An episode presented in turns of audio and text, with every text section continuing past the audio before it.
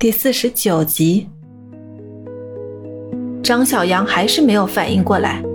大学毕业后被杨总安排到保安室的他，真心不服。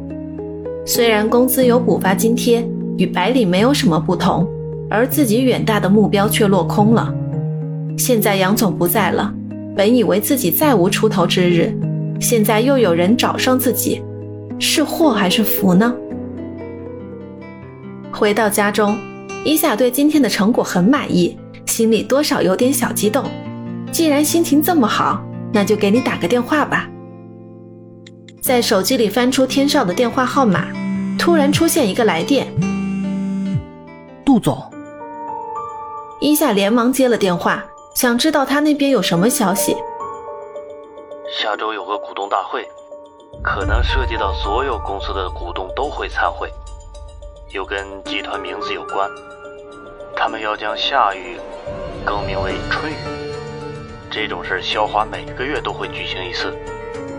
奇怪的是，虽然每次都因反对票数过多而终止了他的这种做法，但这几次反对的票数越来越少。唉，公司怕要挺不了多久了。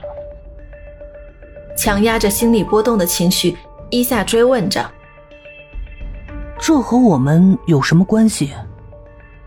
股东一直以来是决定公司百分之八十的事务，我们中层呢会决定百分之二十的票数。我担心投反对票的不是被肖华所收买，就是被他逼迫离开公司了。所以，我们要想想办法拉拢股东。现在公司里的人还知道有夏雨这么一个人。所以，很多忠心耿耿的老员工都会否决肖华的决定。如果哪天真的把名字改了，肖华和春雨名正言顺的就任了，到时还有这些老员工的饭吃吗？这里的事情比预计的要棘手得多。既然如此，那就来一个杀鸡给猴看吧。公司拿下一个订单，这个工程显然又是无利润项目。伊夏没有反驳。相反，倒是很支持肖华的决定。好久没有拿到奖金了，企划部有人开始抱怨起来。员工们的消极状态已经成了最大的问题。没有工作安排，好不容易拿到个订单，还没有利益可言。肖华只想着怎样装满自己的腰包，伊夏却是有了一个计划。先是在会议上通过肖华的提议。接着便要一步步的实施。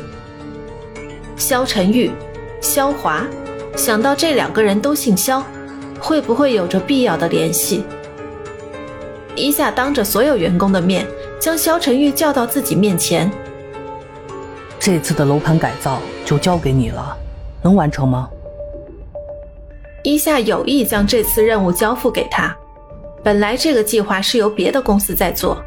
由于做到一半出现其他问题，变成了个烂尾工程，只要负责做完最后的体系就好了。好的，他同意了。在申报计划报表的时候，肖成玉会透出格外的利润，最后让肖华找人执行。公司的账目就是这样一点点外流的。这只是一个大胆的试探，把害群之马从团队中揪出来，再给肖华当头一棒。未必不是一件好事。来到财务部，一下找到掌管这里事务的韩诺，一个三十多岁、长相白净的女人。一下的突然到访让他感觉不安。请打一份有关肖晨玉的账户明细给我。韩诺有点犹豫，一下告诉他有什么事情自己会替他担着。晚上。为了感谢一下在会议上替自己说话，肖华请他到家里做客。今天家里人特别少，只有肖华、春雨二人。一下将自己的观点说了出来：“我把这次企划工作交付给肖晨玉来完成。企划部这么多人，为什么偏偏给他？如果不能给肖华一个合理的解释，那一定会让他对一下起疑的。”一些职员被我安排出去走访市场去了，还有两家合作公司，目前手里的人不多。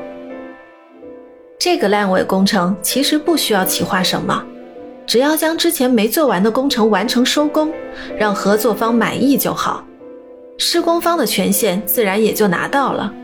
所以说起来也非常简单，利润还是很可观的。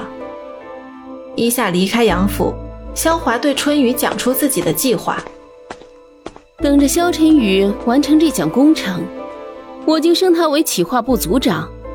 利用一下挤走陈经理，再把一下调到别的部门，肖晨宇自然就成了企划部的经理了。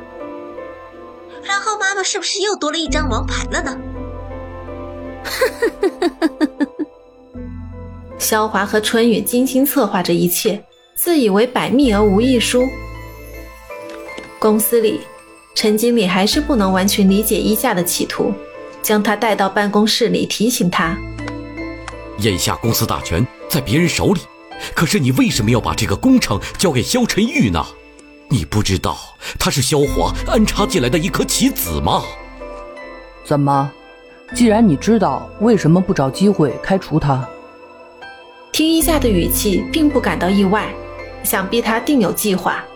一下拿出工程企划原稿放在桌上，陈经理笑了。来到早会时间，听说这次提案是由肖晨玉完成的，准备的怎么样了？肖华满脸欣慰地看着在座所有人，有人暗自嘘声：“哼，一个快完成的企划书也不收个尾，至于这么大惊小怪的吗？”萧晨玉很是得意，他站起身，拿着企划书走到会议室大白板处。用笔开始在上面写着自己所有的规划，各个部门都全神贯注，只有一夏低头一直写着什么。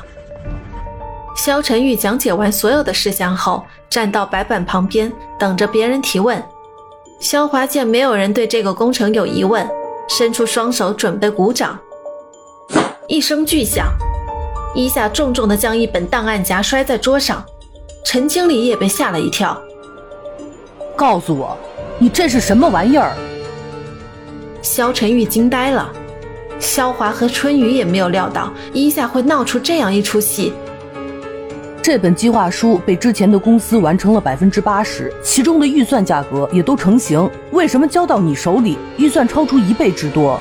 只是一个扩建工程，现在却让你弄得像重建似的。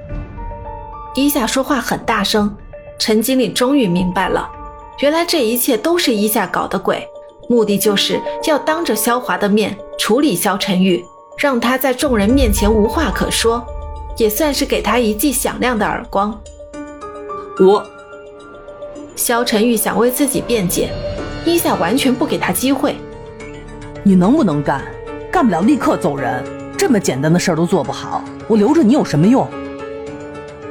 其刻薄程度让陈经理都有点听不下去了。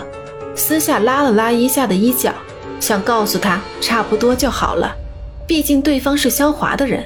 可谁知道一下的目的就是为了激怒萧晨玉和萧华，让我滚蛋！哼，笑话！你也不打听打听我是谁的人？呵呵，一下冷笑起来，看来这个人被自己分析的很准确，一个沉不住气的家伙。但绝对不能让他把萧华的名字说出来，毕竟现在一下扳不倒萧华，所以有些面子还是要给的。